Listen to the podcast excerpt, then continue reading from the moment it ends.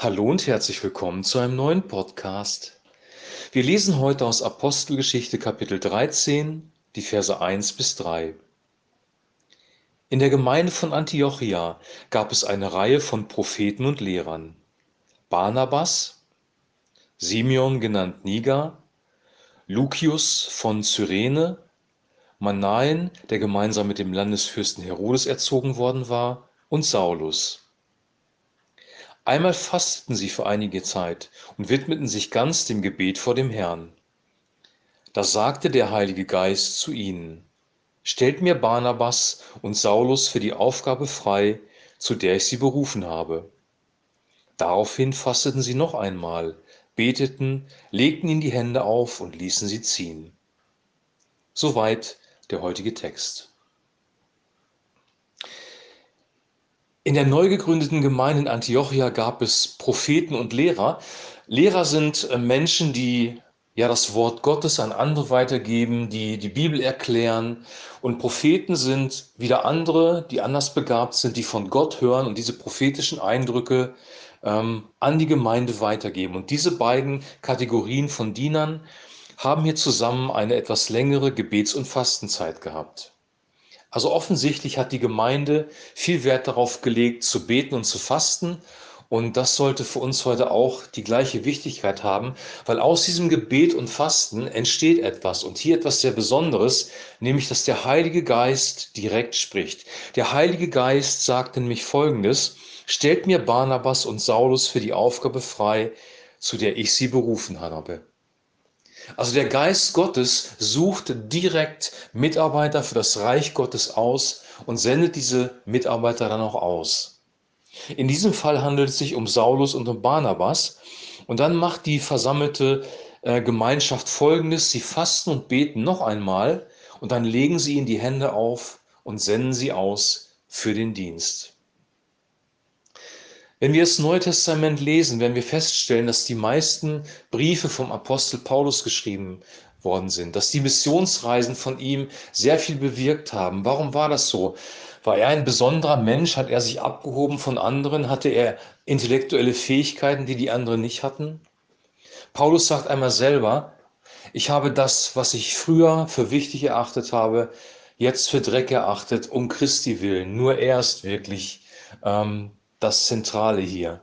Christus in uns ist die Hoffnung der Herrlichkeit. Er hat alle Ehre immer Gott gegeben. Und dass er so erfolgreich war, lag daran, dass A, der Heilige Geist in seinem Leben gewirkt hat, aber auch, dass der Geist Gottes ihn ausgesandt hat für diesen Dienst. Er hat seine Berufung nicht von Menschen bekommen, sondern er hat seine Berufung von Gott direkt bekommen durch den Heiligen Geist. Und hier in dieser Gebets- und Fastenzeit, da sondert der Heilige Geist Barnabas und Saulus aus, der dann später Paulus heißt, für den Dienst, für den sie berufen sind. Wie wäre es, wenn wir das heute auch noch so machen würden? Wenn wir, wenn wir zum Beispiel Mitarbeiter für die Gemeinde suchen oder auch Führungspersonal auf der Leitungsebene, wenn wir erst in eine Fasten- und Gebetszeit gehen und warten, bis der Heilige Geist die Person bestimmt, die Gott dafür vorgesehen hat. Wenn wir ehrlich sind, achten wir doch äh, häufig auf die theologische Ausbildung, auf Talente, die vorhanden sind, darauf, wie der Mensch charakterlich geeignet ist, ob es eine nette, freundliche Persönlichkeit ist, ob er politisch zu unserer Gemeinde passt, unsere Theologie vertritt, ob er, ja, wo er verortet ist von seinem Glauben her. Aber wir hören doch in der Regel eigentlich überhaupt nicht auf den Heiligen Geist, wenn wir ehrlich sind. Und ich glaube, wir müssen, wie in anderen Bereichen der Apostelgeschichte auch, auch hier wieder zurück zum Ursprung, nämlich, dass wir Gott fragen, Wen hast du wirklich bestimmt, in der Gemeinde zu leiten? Wen hast du wirklich bestimmt, in die Mission zu gehen? Wen hast du wirklich bestimmt, äh, den Dienst des Lehrers zu machen in der Gemeinde? Das ist eine ganz, ganz wichtige Frage. Damit ich nicht falsch verstanden werde. Gott ist unendlich gnädig und er ähm, bewirkt auch heute noch, dass Menschen in die richtige Position kommen, auch ohne dass gebetet und gefastet wird, weil er genau weiß, dass wir das nicht auf dem Schirm haben, das zu tun, dass wir abgelenkt sind. Und trotzdem bringt Gott, weil er gütig ist, Menschen in die richtige Position. Aber wenn wir ehrlich sind, müssen wir feststellen, dass manchmal auch die falschen Personen an der falschen Stelle sind. dass Gemeinden keine Frucht bringen, dass sogar Missbrauch geschieht durch geistliche Leiterschaft in Gemeinden.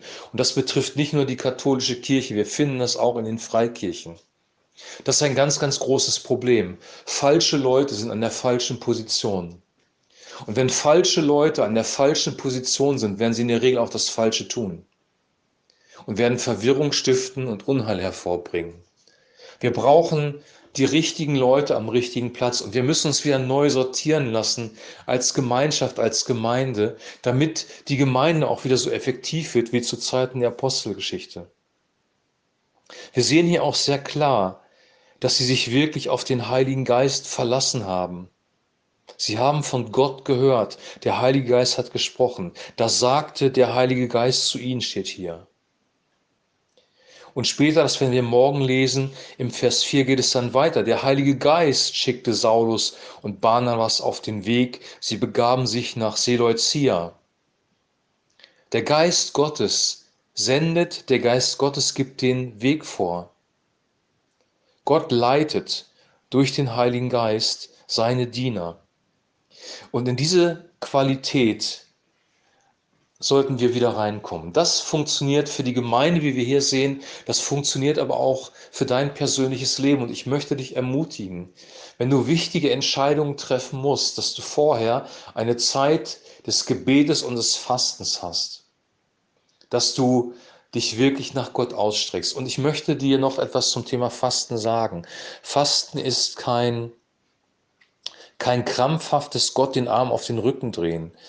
Fasten bedeutet, ich fokussiere mich auf Gott, ich lasse die Dinge der Welt mal beiseite. Und es gibt verschiedene Möglichkeiten zu fasten.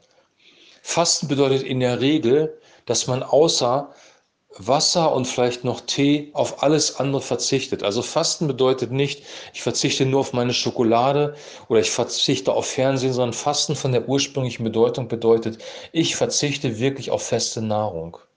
Und wir wissen, dass das nicht jeder kann, weil du vielleicht Medikamente nimmst oder gesundheitlich eingeschränkt bist. Und da kannst du dich gut an Daniel orientieren im Alten Testament. Daniel hat nicht in dieser Art und Weise gefasst, oder in der Regel nicht, sondern er hat, ähm, und wir sprechen vom sogenannten Daniel-Fasten, er hat einfach auf bestimmte Speisen verzichtet. Er hat sich von Gemüse und von Wasser ernährt.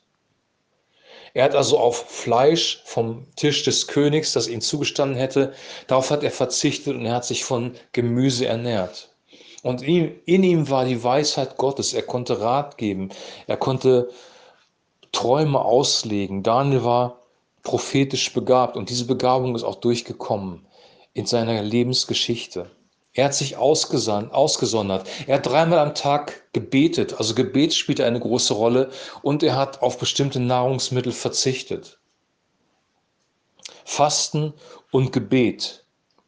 Diese beiden Möglichkeiten, die Gott uns gegeben hat, bringen Durchbrüche in unserem Leben. Und diese Dimension, die wir auch verloren haben, können wir wieder ins Auge fassen. Und wenn es nur der Verzicht vielleicht auf Fleisch ist und das Fokussieren auf auf Gemüse, um wirklich auch dem Körper etwas Gutes zu tun, aber auch um den Geist klar zu kriegen, um sich neu auf Gott zu fokussieren. Ich glaube, dass Gott das belohnen wird. Gebet und Fasten, wenn wir seine Gegenwart damit suchen. Ich wünsche dir jetzt noch einen gesegneten Tag. Wir werden morgen dann hören, was dann passiert mit Paulus und Barnabas, wie die Reise dann weitergeht, die Reise die geführt wird durch den Heiligen Geist. Bis dahin wünsche ich dir eine gute Zeit, hab einen guten Tag und ein herzliches Shalom.